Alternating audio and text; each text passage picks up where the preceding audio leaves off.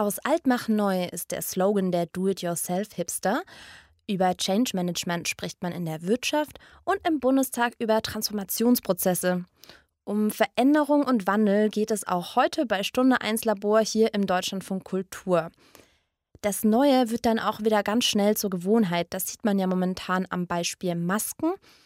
Unter dem Motto Neu ist normal steht deshalb die heutige Sendung. Herzlich willkommen, mein Name ist Linda Peikert. 9-to-5-Job und kleine düstere Büros. Davon haben wir uns gerade so langsam entfernt. Ansonsten scheint die Arbeitswelt wie so ein störrischer Dampfer, so ein Schiff, das sich nicht so schnell wenden lässt. Aber dann kam die Pandemie, der Lockdown. Kreative Lösungen mussten gefunden werden, Konzepte haben sich der Situation versucht anzupassen und die Digitalisierung war plötzlich da. Von heute auf morgen ging alles online. Auch für die Studierenden hieß es plötzlich virtuelle Kurse statt Salamigeruch im Seminarraum. In manchen Fachbereichen bietet sich das mehr an, in anderen eher weniger. Im Assessment Center des Universitätsklinikums in Hamburg treffen angehende Ärztinnen auf Schauspielerinnen, die ein Behandlungsgespräch simulieren.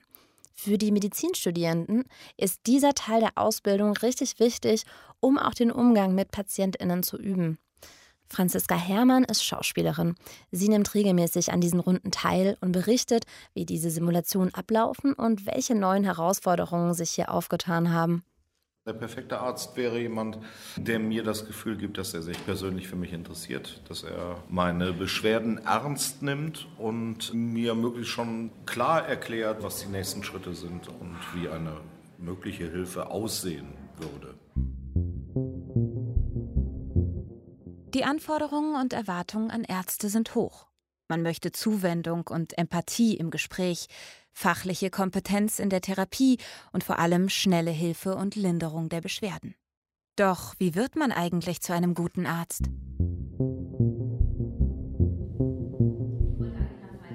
Die medizinische Ausbildung näher am Berufsalltag zu gestalten, findet am Universitätsklinikum Eppendorf in Hamburg bereits zum fünften Mal ein Assessment Center für die Medizinstudierenden im praktischen Jahr statt.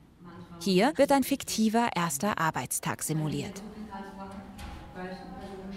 Entwickelt wurde das Training in einem mehrstufigen Verfahren, in dem Chefärztinnen und Ärzte in den Niederlanden und in Deutschland gefragt wurden, nach welchen Kompetenzen sie bei Berufsanfängern suchen. Die Top Ten waren interessanterweise in beiden Ländern gleich. Die leitende Oberärztin Sigrid Harenza dazu.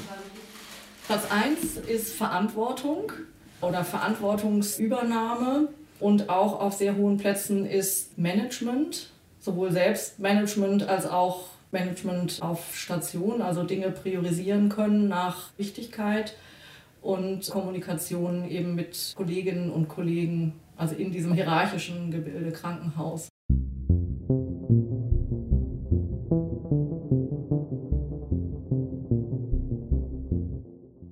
Das Training im Assessment Center findet weiterhin statt, trotz der Corona-bedingten Kontaktbeschränkungen. Mit ausreichend Sicherheitsabstand sind die Patienten, in Wirklichkeit Schauspielerinnen und Schauspieler, physisch vor Ort im Krankenhaus. Sie rotieren durch die verschiedenen Sprechzimmer, während die Medizinstudierenden zu Hause vor ihren Laptops sitzen. In Videokonferenzen treffen sich Schauspielerinnen und die angehenden Mediziner.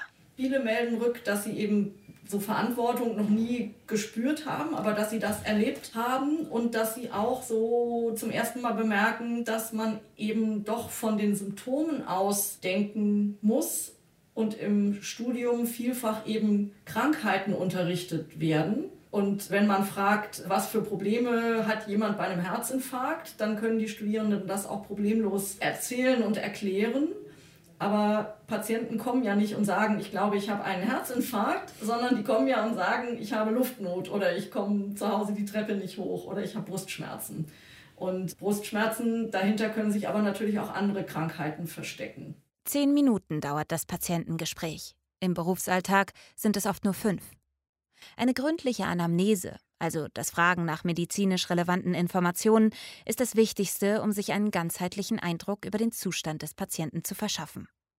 Die Schauspielerinnen werden genau instruiert, auf welche Fragen sie was antworten, wann sie welche Informationen preisgeben. In kleinen Diskussionsgruppen stellen die Studierenden dann jeweils einen Patienten und seine Diagnose vor.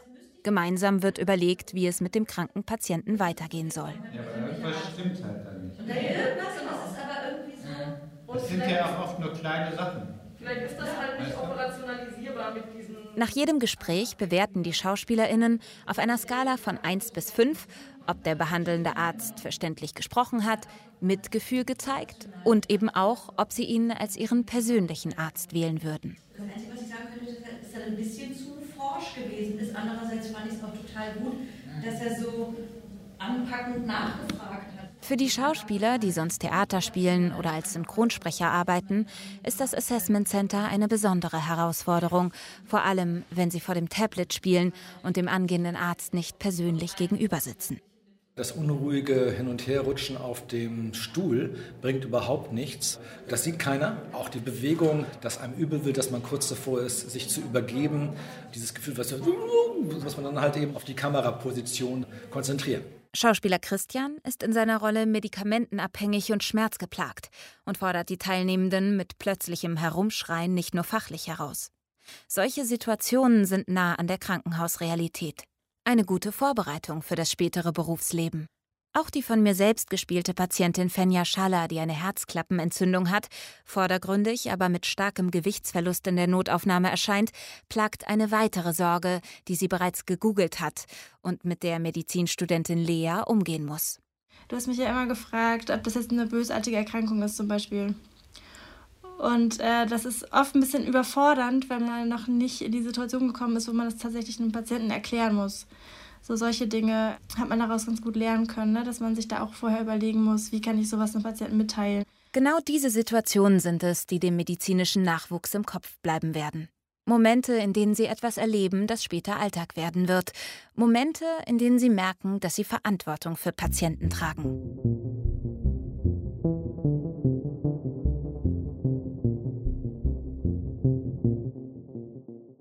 Auch die Musik dreht sich in der heutigen Sendung um das Alte, das Neue und um die daraus entstehende neue Normalität. Jetzt kommt Enjoy Yourself von US-Rapper A. Der zitiert die fünfte Sinfonie von Beethoven.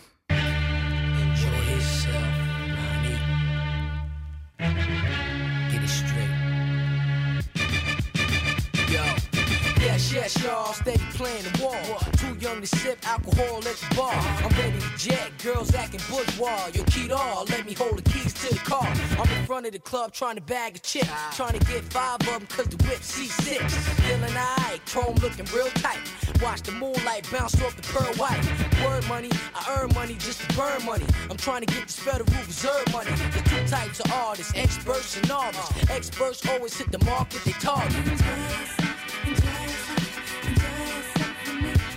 apologize.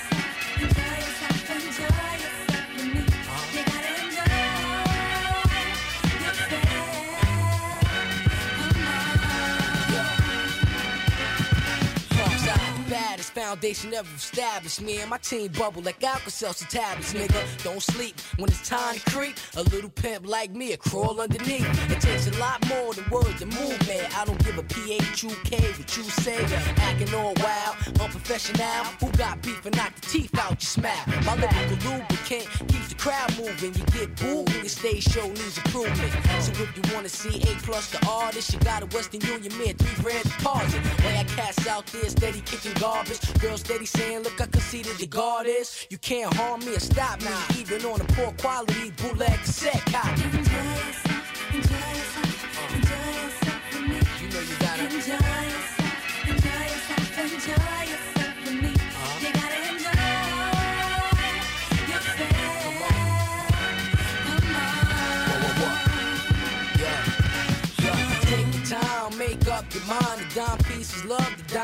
Diamonds and shines. Real plans never fall in love. Still in my heart is like still in the car with a club. Nevertheless, I get an occasional crush. Say some romantic stuff to make you wanna blush. Girls in all flavors, no matter what they races. Rhymes amazing, making Craig Mac faces. Take them back to the lab and touch three bases. Take my time, don't wanna catch no rape cases. Kiss on the forehead and say goodnight. A plus y'all, and I'm out like three strikes. Enjoy yourself, enjoy yourself, enjoy yourself with me. You know you gotta enjoy yourself,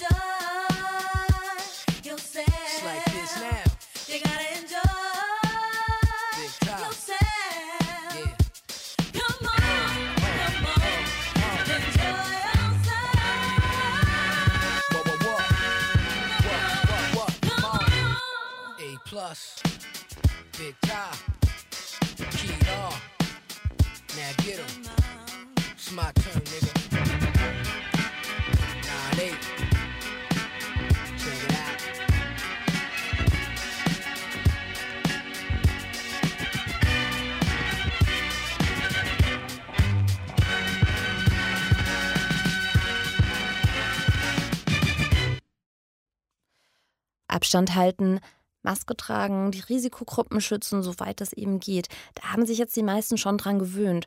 Aber wie funktioniert das eigentlich bei der Polizei, zum Beispiel im Streifendienst oder auch auf einer Demonstration? Und wie verhaftet man jemand so ganz ohne Körperkontakt? Thomas A. Herrick hat mit einem rheinland-pfälzischen Polizeikommissar über die Veränderungen im Berufsalltag gesprochen. Die Polizei. Immer im Einsatz und jeder Tag ist anders. Sich schnell auf Veränderungen einstellen zu können, das gehört zum Jobprofil. Aber mit Covid-19 hat wohl keiner rechnen können. Ein junger rheinland-pfälzischer Polizeikommissar, wir nennen ihn Maximilian S., erzählt zwischen zwei Schichten von seinem veränderten Berufsalltag in der neuen Normalität. Wir haben durch Corona viel verändern müssen bei uns bei der Polizei, einfach aufgrund dessen, dass äh, auch bei uns Krankheitsfälle vorgekommen sind. Jetzt speziell bei mir auf der Dienststelle waren es auf einmal sechs oder sieben Leute auf einen Schlag krank. Das hat halt zu Personalengpässen geführt. Dadurch mussten wir zwangsweise reagieren. Muss man auch sagen, aus meiner Sicht hat die äh, Landesregierung, auch die Führung der Polizei sehr schnell reagiert und uns dann halt beispielsweise mit mehr Desinfektionsmittel versorgt, mit Mundschutz versorgt. Es wurden ähm, extra Räume eingerichtet, wo man dann halt mit einer Plexiglasscheibe beispielsweise äh, Vernehmungen machen konnte, was vorher halt nicht existiert hat, alles. Ne? Und außerdem erstatten jetzt mehr Menschen Anzeigen online, sagt Maximilian S. Dafür hatte die Polizei gezielt geworben, denn für weniger schwere Fälle gibt es das Tool der Online-Wache. Die Krise treibt also auch bei der Polizei die Digitalisierung voran. Doch nicht nur das. Corona-bedingt hat sich auch die Art der Delikte und Einsätze verändert dass die Einsatzlagen sich ein bisschen verschoben haben von diesen Körperverletzungsdelikten, die wir beispielsweise im Nachtleben haben, in, äh, in den Städten, mehr hin vielleicht zu präventiven Maßnahmen, wie wir achten darauf, dass die Corona-Bestimmungen eingehalten werden. Wir fahren zu Streitigkeiten innerhalb von Familien, weil man so viel aufeinander hängt, natürlich dadurch bedingt mehr Potenzial da ist, um auch wirklich mal einen Streit zu geraten. Feingefühl, Augenmaß und zwischenmenschliche Kompetenz sind im Alltag der Beamtinnen und Beamten also mehr denn je gefragt. Und Konfliktpotenzial gibt es genug. Zum Beispiel auch bei Demonstrationen in Großstädten, die die Polizei vor besondere Herausforderungen stellen. Also diese Demos sind auf jeden Fall für uns ein großes Problem, weil man halt da jetzt doppelt schauen muss, was macht man. Man hält sich zum einen an Versammlungsrecht, wird das ordentlich eingehalten oder nicht.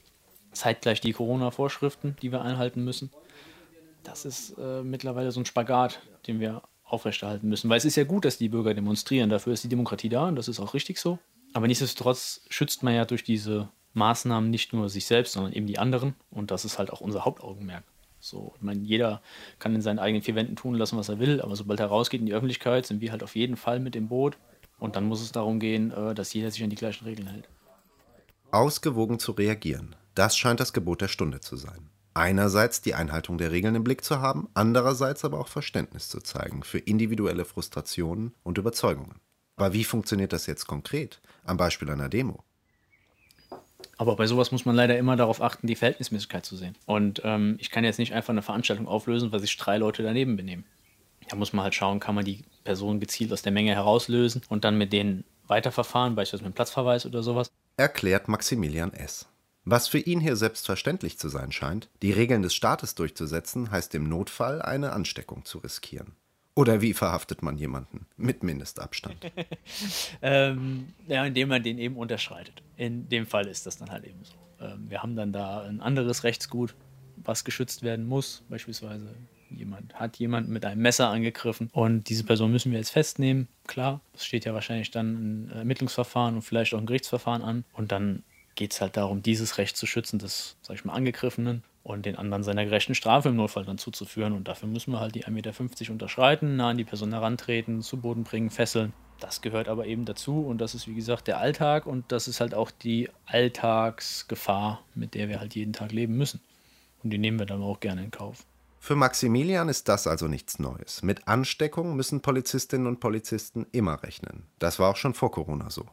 Ähm, wir haben eigentlich jeden Tag mit Leuten zu tun, die beispielsweise HIV haben, die offene TB haben, die Krätze haben oder andere Krankheiten, die die vielleicht selbst gar nicht kennen. Aber in der ganzen Reihe an Krankheiten ist Corona nur eine neue geworden, die dazugekommen ist, auf die wir uns halt einstellen müssen. Das Verhalten hat sich verändert, aber der Alltag ist im Endeffekt gleich geblieben. Wir arbeiten weiterhin mit jedem Bürger so zusammen, wie wir es vorher auch getan haben. Und das wird sich durch Corona jetzt genauso wenig ändern wie durch irgendeine andere Krankheit. Was sich allerdings geändert hat, Maximilian S. und seine Kolleginnen und Kollegen tragen bei ihren Einsätzen jetzt immer Maske. Ihr Dienstherr, das Land Rheinland-Pfalz, geht dabei aber einen ganz eigenen Weg. Ähm, nachdem wir am Anfang etwas überrumpelt von der Situation, wie wahrscheinlich jeder, anfangen mussten, erstmal Einwegmasken zu tragen, kamen dann innerhalb von wenigen Wochen von unserer eigenen Schneiderei, glaube ich, Masken, die man waschen konnte, wiederverwendbare Masken, die dann auch unser Landeswappen eingestickt haben. Was ich übrigens viel, viel schöner finde als andere Polizeien aus anderen Bundesländern, die einfach nur das Wort Polizei draufstehen haben. Wir haben einen wirklich schönen Stempel drauf. Masken mit Landeswappen. Ein kreativer Umgang mit der Krise, der wohl Verbundenheit zu den rheinland-pfälzischen Bürgerinnen und Bürgern zeigen soll. Und wie geht es jetzt weiter? Welche konkreten Perspektiven sieht Maximilian S. für den Alltag der Polizei? Wenn wir jetzt so weitermachen, sind wir auf einem guten Weg, dass das gegen Ende des Jahres hoffentlich überstanden ist, wir einen Impfstoff haben und dann kann die Normalität 2021 auch zurückkehren. Nur dieses Jahr 2020 ist eben ein besonderes Jahr. Mit diesem Ausblick verabschiedet sich Maximilian S. Gleich wird er in den Streifenwagen steigen, seine nächste Schicht beginnt. Abschließend gefragt, was er sich aktuell am meisten wünscht, antwortet er dass wir diese Maßnahmen durchsetzen müssen, die eben nur mal vom Gesetzgeber da sind und die uns alle schützen, dass dafür ein Verständnis da ist vom Bürger und dass uns sozusagen als Polizisten jetzt auf der Straße nicht angekreidet wird, dass denen irgendwas nicht gefällt, sondern dass auch mal gesagt wird, okay, ihr macht eure Arbeit, ihr setzt das um, ihr macht das aus einem richtigen Grund. Man könnte vielleicht die Maßnahmen ändern, aber das ist nicht eure Aufgabe, ihr setzt sie durch, das finden wir gut, macht weiter so.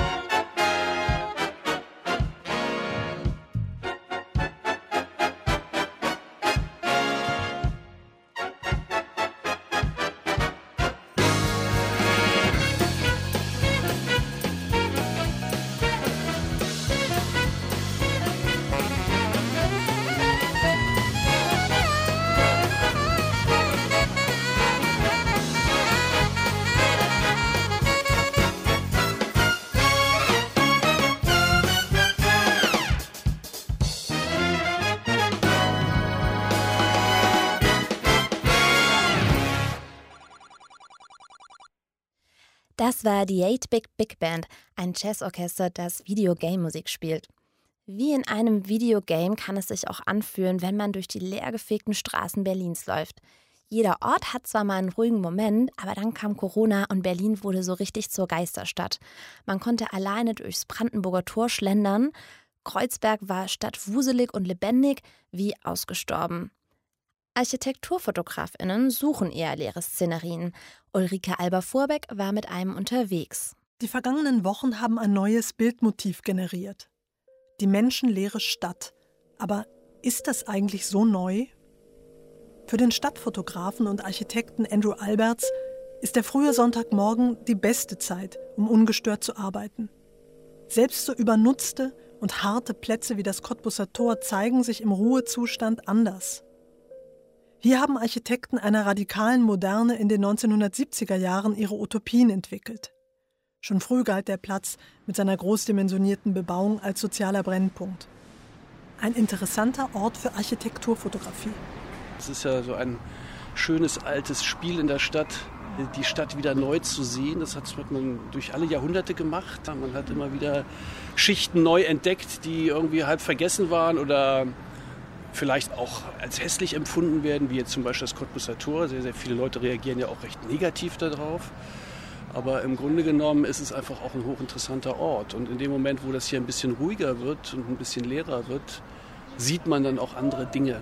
Für mich haben diese Sachen hier für mich zum Beispiel sehr, sehr stark skulpturale Qualität. Also die Dinge sind nicht nur funktional, sondern sie sind als Großskulpturen gedacht oder zumindest entworfen worden. Seit der Renaissance interessiert sich die Malerei verstärkt für menschenleere Stadt- und Landschaftsräume. Filippo Brunelleschi und Leonardo da Vinci nutzten die Camera Obscura, um den dreidimensionalen Raum auf einer Bildebene darzustellen. Piero della Francesca und Francesco di Giorgio Martini experimentierten in ihren berühmten Architekturansichten mit Fluchtpunkten und idealen Perspektiven. Im 20. Jahrhundert schuf Giorgio de Chirico seine traumähnlichen Bilder multiperspektivischer Stadtkulissen. Sie alle untersuchen die Landschaft, die auch eine gebaute Kulturlandschaft sein kann, ihre Stimmungen, Schönheiten und Schrecken und ermöglichen einen neuen Blick. Tatsächlich war ja die Natur lange Zeit ein lebensfeindlicher Raum. Ja? Man hat sich also in das Dorf, in die Stadt geflüchtet regelrecht. Und es war ja dann eigentlich erst der Sinn der Landschaftsmalerei, dieses Moment der Schönheit auch wieder zu entdecken und zu erforschen. Und jetzt könnte man es schon vergleichen. Nicht? Also mir ist es schon daran gelegen, diese Architektur, die jetzt eigentlich so äh, als hässlich abgetan wird und vielleicht auch abrisswürdig ist, auch ihrer Qualität darzustellen und ihrer auch etwas bizarren Qualität, aber durchaus Qualität und auch in ihrem ästhetischen Wert. Und es kommt eben ein bisschen auch auf die Perspektive darauf an, wie man darauf schaut. Und insofern ist das Erforschen. Ausschnitt suchen ist die Forschungsarbeit der Fotografie sozusagen. Eine ganz andere Bildtradition besitzt das Genre der Straßenfotografie. Ihr Thema der Mensch im urbanen Raum. Die Stadt die Architektur bildet lediglich die Kulisse für essayhafte Milieustudien und atmosphärische Momentaufnahmen. In den Wochen der Corona-Krise und der weltweiten Kontakt- oder sogar Ausgangssperren wurden die menschenleeren Straßen und Plätze der großen Kulturmetropolen aller Kontinente zu Ikonen, zum gespenstisch anmutenden Bildmotiv der unsichtbaren Pandemie. Stillleben zwischen puristischer Schönheit und Apokalypse. Ich kann nicht sagen, dass ich froh war, wegen der Corona-Krise endlich Fotos machen zu können. Nur tatsächlich war der Zustand während der Corona-Krise einer, den ich normalerweise aufsuche, eben wie jetzt zum Beispiel hier. Man hat in der Stadt eigentlich keine Probleme, wenn man sich ein bisschen darauf einlässt, leere Stimmungen zu finden. Man kann mit der Stadt auch alleine sein und darüber nachdenken, das geht schon. Das geht auch an bestimmten Abenden und es gibt bestimmten Morgenden und es gibt immer diese Zonen. Nur da man sich ja normalerweise immer in dem Rhythmen der anderen bewegt, mit zur Arbeit fahren und Freizeit, empfindet man natürlich die Stadt oft als ständig überfüllt. Aber es ist tatsächlich überhaupt nicht so. Nicht? Die Stadt hat eben auch ihren Rhythmus und wenn man da ein bisschen gegen diesen Rhythmus agiert, dann findet man plötzlich ganz andere Szenarien oder andere Stimmungen auch vor.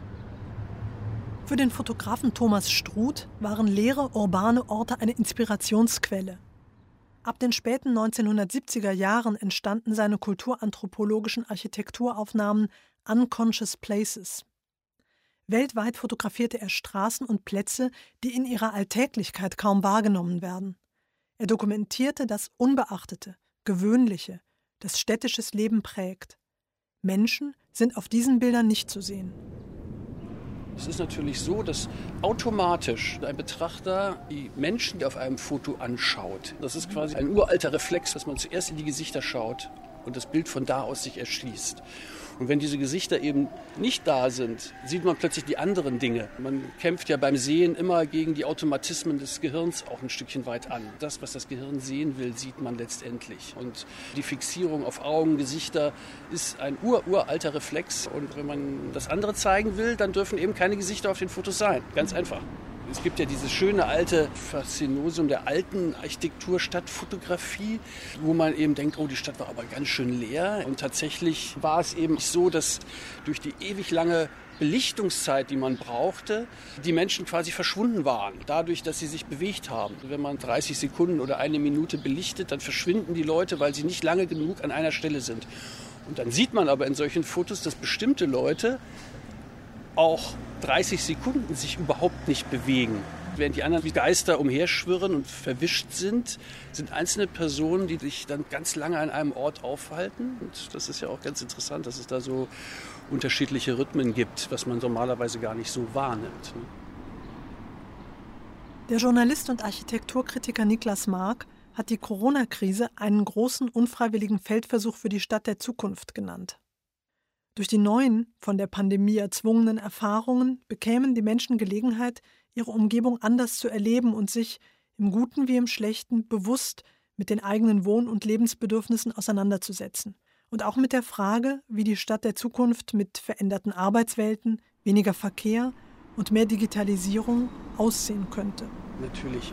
Ich glaube, die meisten Leute sind irgendwo damit beschäftigt, das sogenannte Positive auch in dieser Zeit zu sehen.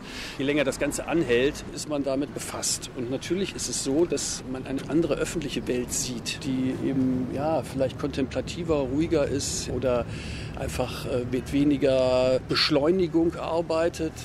Das kann man durchaus vielleicht auch als Perspektive auf die Zukunft sehen. Als Architekt muss man eben auch in eine Zukunft denken, die noch nicht da ist.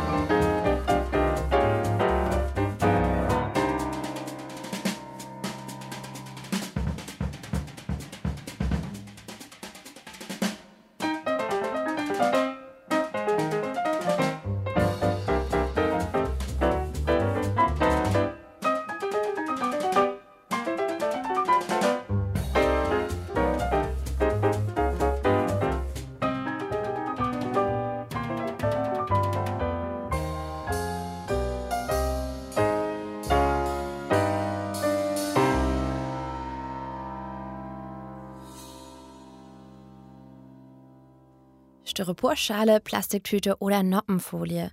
Der Einmal-to-go-Plastikbecher wird wegen Hygienebedenken plötzlich auch fast wieder salonfähig und die Corona-Krise produziert so Berge an Verpackungsmüll. Seit März landen in der gelben Tonne etwa 10% mehr Abfall. Das beobachtet der Betreiber des Mülltrennungssystems Grüner Punkt. Welche Möglichkeiten gibt es, Müll zu vermeiden, trotz Abstand halten und strenger Hygieneregeln? Annalena Schlitt sucht plastikarme Alternativen und wird fündig. Wir kommen wieder so ein bisschen zurück in alte Muster und Routinen. Gerade auch in, in, Berlin waren wir da schon sehr weit, dass es in vielen Restaurants und im Einzelhandel einfach auch schon möglich war, dass man eben auch mit seiner Box zum Beispiel einkaufen gehen konnte. Und das wird natürlich jetzt wieder so ein bisschen verlernt. Beobachtet Nicole Harz vom Verband Zero Waste in Berlin. Die Einwegverpackung aus Kunststoff kommt vielen Menschen in der Pandemie sicherer vor. Dabei steigern Mehrweggefäße keineswegs das Ansteckungsrisiko, solange die Hygienevorschriften eingehalten werden. Der Einkauf mit der eigenen Box im Unverpacktladen ist also weiterhin kein Problem. Gregor Witt, Vorsitzender des Berufsverbands der Unverpacktläden. Wir unterliegen ja alle, also jeder Unverpacktladen unterliegt ja wie jeder andere Supermarkt auch der Lebensmittelkontrolle. Wenn es also irgendwie ein Problem äh, geben würde mit unverpackt einkaufen, dann wären wir geschlossen worden. Also gebe ich ganz klar äh, grünes Licht, ist kein Problem. Wir haben diverse hygienische Maßnahmen umgesetzt, wie alle anderen Supermärkte auch. Also in jedem Laden muss man die Hände desinfizieren, wenn man reinkommt. Wir haben alle den Spuckschutz an der Theke. Jetzt mittlerweile tragen die Mitarbeiter natürlich auch Mundschutz. Also es wurde noch mal ein bisschen mehr gemacht als sowieso schon. Und trotzdem denke ich, dass es Verbraucher gibt, die wegbleiben, weil sie vielleicht doch Angst haben. Ne? Sie könnten sich im Unverpacktladen was holen. Und so bekommen die Unverpacktläden die Krise deutlich zu spüren, trotz Hygienekonzept. Christiane Sieg hat vor zweieinhalb Jahren einen Unverpacktladen im Berliner Stadtteil Prenzlauer Berg eröffnet. Der Sache wegen heißt der Laden, in dem man von Spaghetti bis Gummibärchen alles kaufen kann, was das Herz begehrt. Ohne jede Verpackung. Eigentlich lief alles ziemlich gut. Doch dann kam Corona. Erst haben wir alle eingekauft wie wild und dann war ein Loch, also es war ein echt krasses Loch, wo wir so zwei Wochen dachten, oh okay, jetzt brauchen wir echt einen Krisenplan so.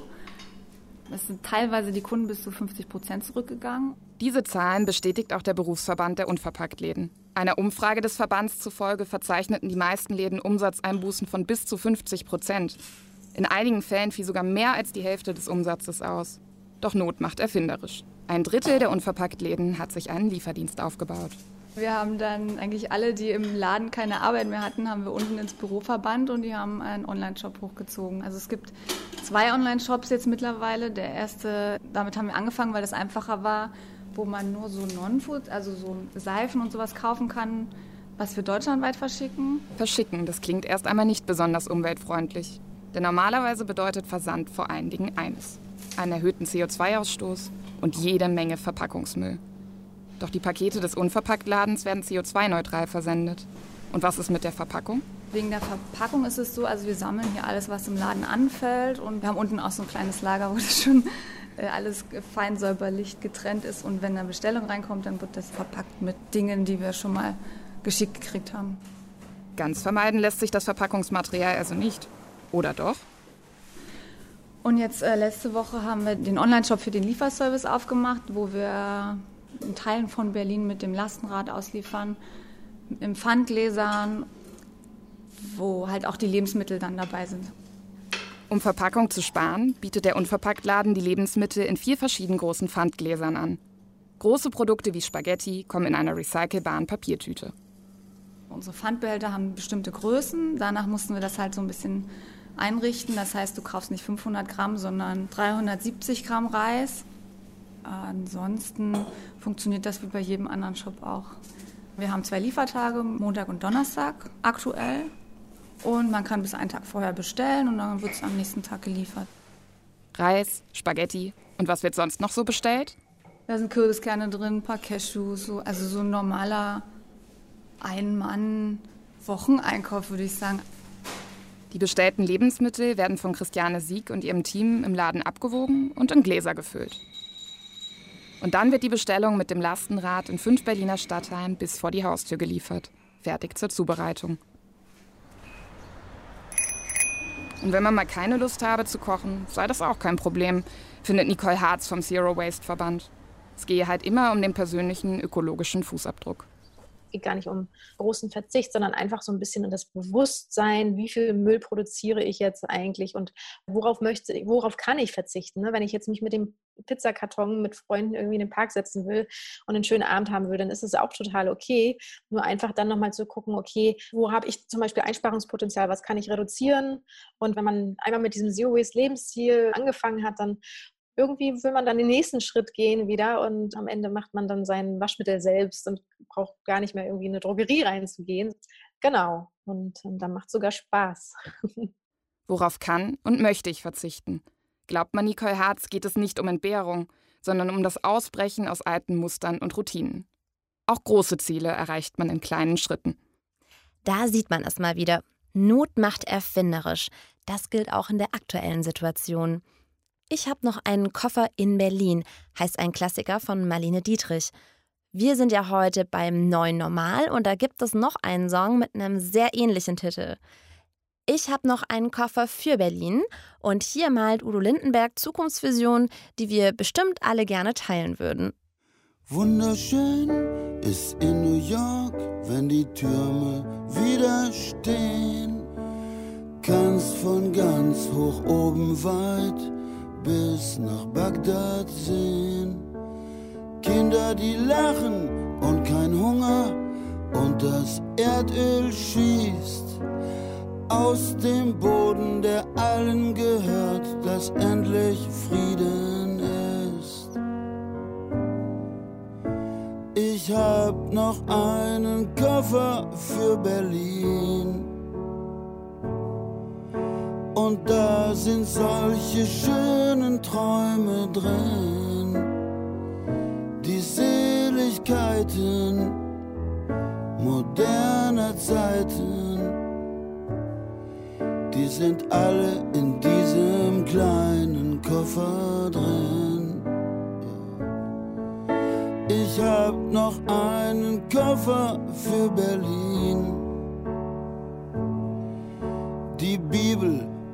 Koran, die liegen da drin.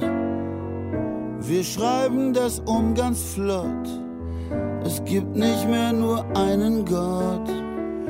Komm, greif dir den Koffer und lass uns in der Welt rumziehen.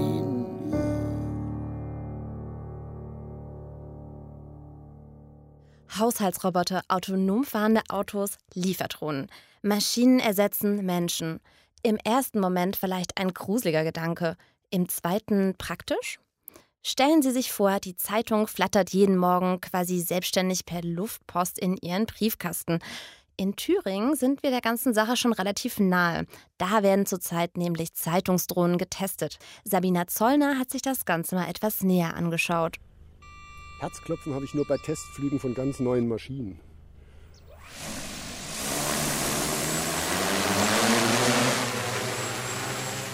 Wer das Szenario ersteigt, dann wird er auf Höhe gehen, losfliegen. Jetzt bin ich zum Beispiel im Position Hold Modus, das macht gar nichts. Der Drohneningenieur Axel Wegschmied steht auf dem Flugplatz in Nobitz, einer kleinen Gemeinde im Altenburger Land in Thüringen. Sonst ist hier am Flugplatz wenig los. Nur der ein oder andere Hobbyflieger dreht über dem Flugplatz Kreise. Die Eingangshalle ist völlig leer und auch der Tower sieht sehr ausgestorben aus. Der Ingenieur ist gerade dabei, eine Drohne per Funk über den Platz zu lenken. Doch Wegschmied fliegt eine ganz besondere Drohne, und zwar eine Zeitungsdrohne. Unter dem Elektromotor des Geräts sind vier schwarze Röhren befestigt, in denen vier Zeitungen verstaut werden können. Axel Wegschmied testet, ob Zeitungen im Altenburger Land zukünftig auch per Drohne zugestellt werden können. Das ist das Ziel, nachzuweisen, wir können das Teil losschicken und das fliegt einfach.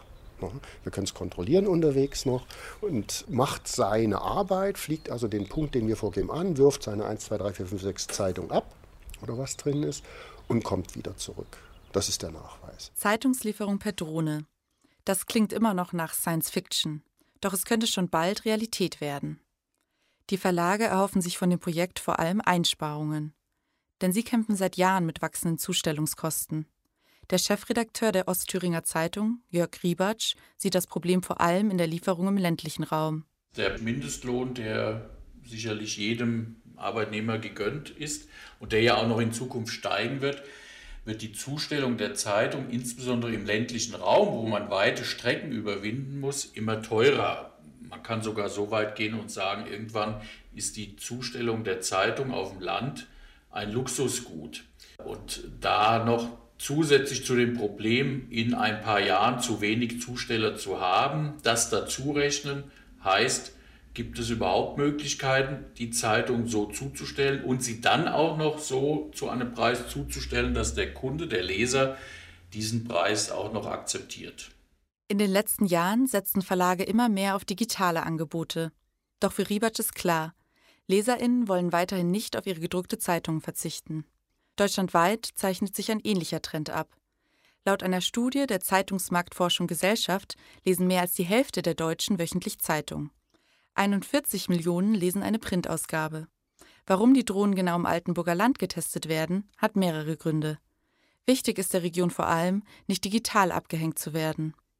So wird das Projekt auch von der Bundesregierung aus dem Strukturwandelfonds für ehemalige Kohlegebiete gefördert.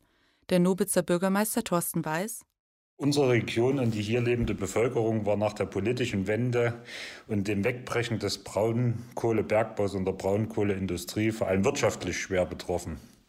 Das zeigte sich in, einerseits in einem starken Bevölkerungsrückgang, ja, durch Abwanderung quasi. Und heute spiegelt sich in dem wieder, dass der Landkreis Altenburger Land zu dem bevölkerungsältesten in ganz Deutschland zählt. Unser Projekt kann in diesem Prozess da natürlich nur ein Baustein sein, aber eben ein wichtiger Baustein, um zu zeigen, dass unsere Region, unsere Dörfer und eben unser Landkreis bereit sind, sich auf zukünftige Herausforderungen einzulassen. Doch bevor Zeitungen hier per Drohne geliefert werden können, sind noch einige Fragen zu klären. Der Luftraum hat unzählige Vorschriften. So sollte man über keine Bundes- oder Landesstraßen fliegen. Auch große Menschenansammlungen und Bahnstrecken sollten vermieden werden. Das alles muss in der Planung der Flugroute beachtet werden. Auch wie die Drohne landen sollen, steht noch nicht fest. Der Drohneningenieur Wegschmied denkt nicht, dass die Drohne Zeitungen direkt in den Garten liefern kann. Also ich glaube nicht, dass wir eins zu eins mit dem Kopter den Zusteller ablösen. Wir können nicht in jeden Vorgarten einfliegen, das geht nicht. Der Kopter ist eine Gefahrenquelle. Jedes Kind, was rumspringt, äh, Randalierer, die dann was hochschmeißen. Das geht nicht. Die Zeitungslogistiker müssen etwas anders denken, nicht die letzte Meile machen. Aber wir sagen ihnen, es geht so und so. Unter den und den Voraussetzungen können wir das so und so machen. Wir werden das in Ponitz wahrscheinlich so machen, dass wir nicht in die Vorgärten fliegen, sondern in ein abgezäuntes Areal von der Feuerwehr oder wen auch immer, wo wir uns anmelden. Dort können wir runter, da kann keiner rein. Und dann muss halt der Nächste, der mal mit dem Hund Gassi geht, die Zeitung mitnehmen. Das Wetter und die Umwelt müssen bei der Drohne beachtet werden. Zum Beispiel können Drohnen nicht bei Gewitter, Hagel oder sehr starkem Wind fliegen. Auch Vögel könnten für die Drohne zur Gefahr werden, je nach Vogelart. Raubvögel weichen eher aus, Möwen fliegen einfach dagegen und Raben und Krähen greifen die Drohne oftmals an. Deshalb ist es wichtig, dass ein Operator die Drohne während des Flugs beobachtet und eingreifen kann. Das heißt, so ganz wird die Drohne ohne den Menschen nicht auskommen. Das sagt zumindest der Leiter des Pilotprojekts Frank Schmidt.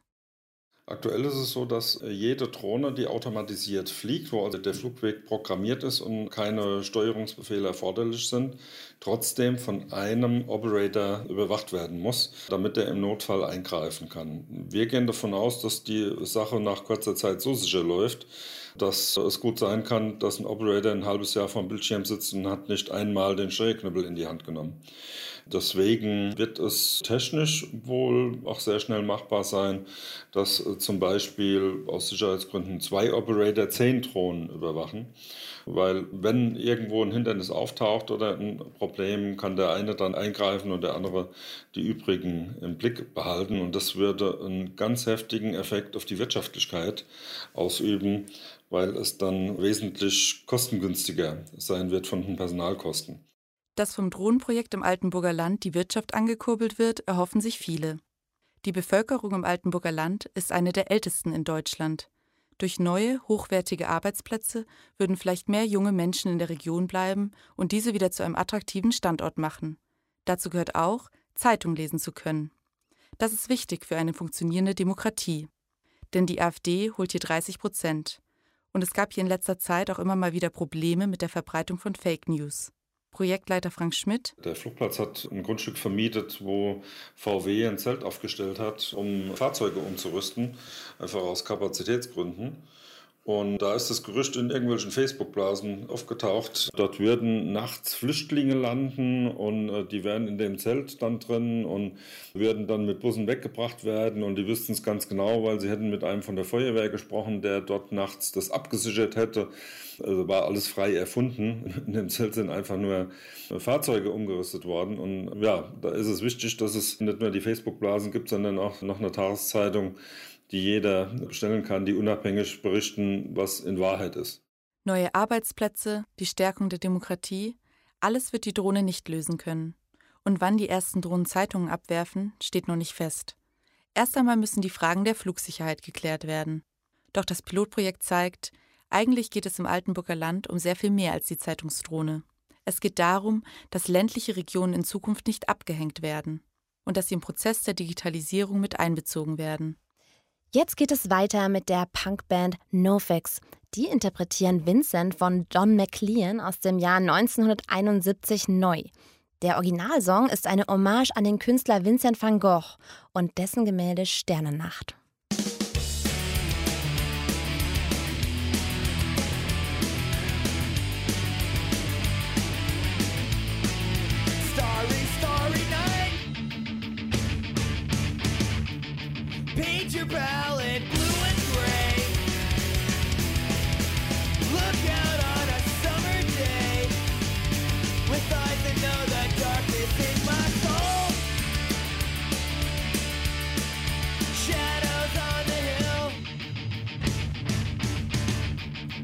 Hill. Portraits hung in empty halls. Frameless heads on nameless walls With eyes that watch the world and can't forget Like strangers that you met Ragged men in ragged clothes Silver thorn, a bloody rose Like crushed and broken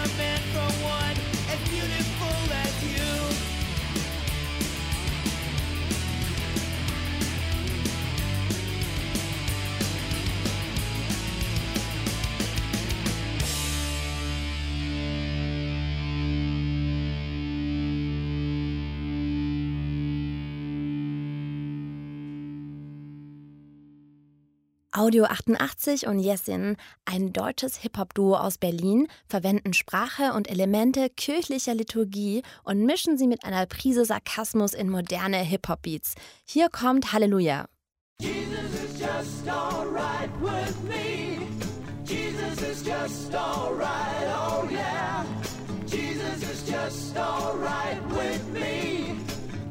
is just alright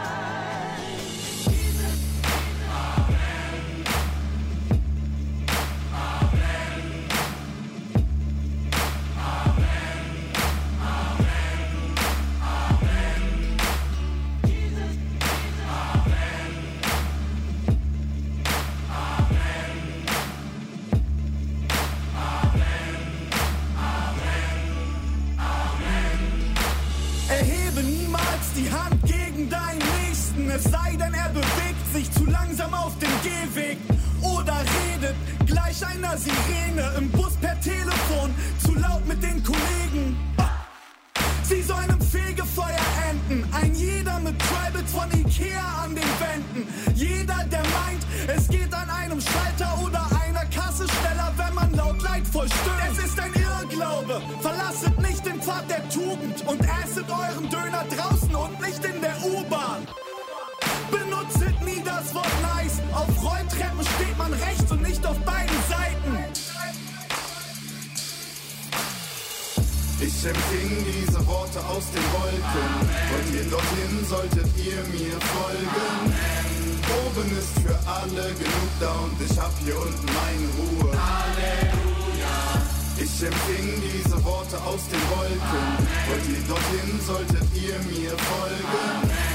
Oben ist für alle genug da und ich hab hier unten meine Ruhe. Halleluja. Das war Stunde 1 Labor. Diese Sendung ist in Kooperation mit dem Masterstudiengang Kulturjournalismus an der UDK entstanden. Am Mikrofon war Linda Peikert. Ihnen noch viel Spaß beim weiteren Programm von Deutschlandfunk Kultur.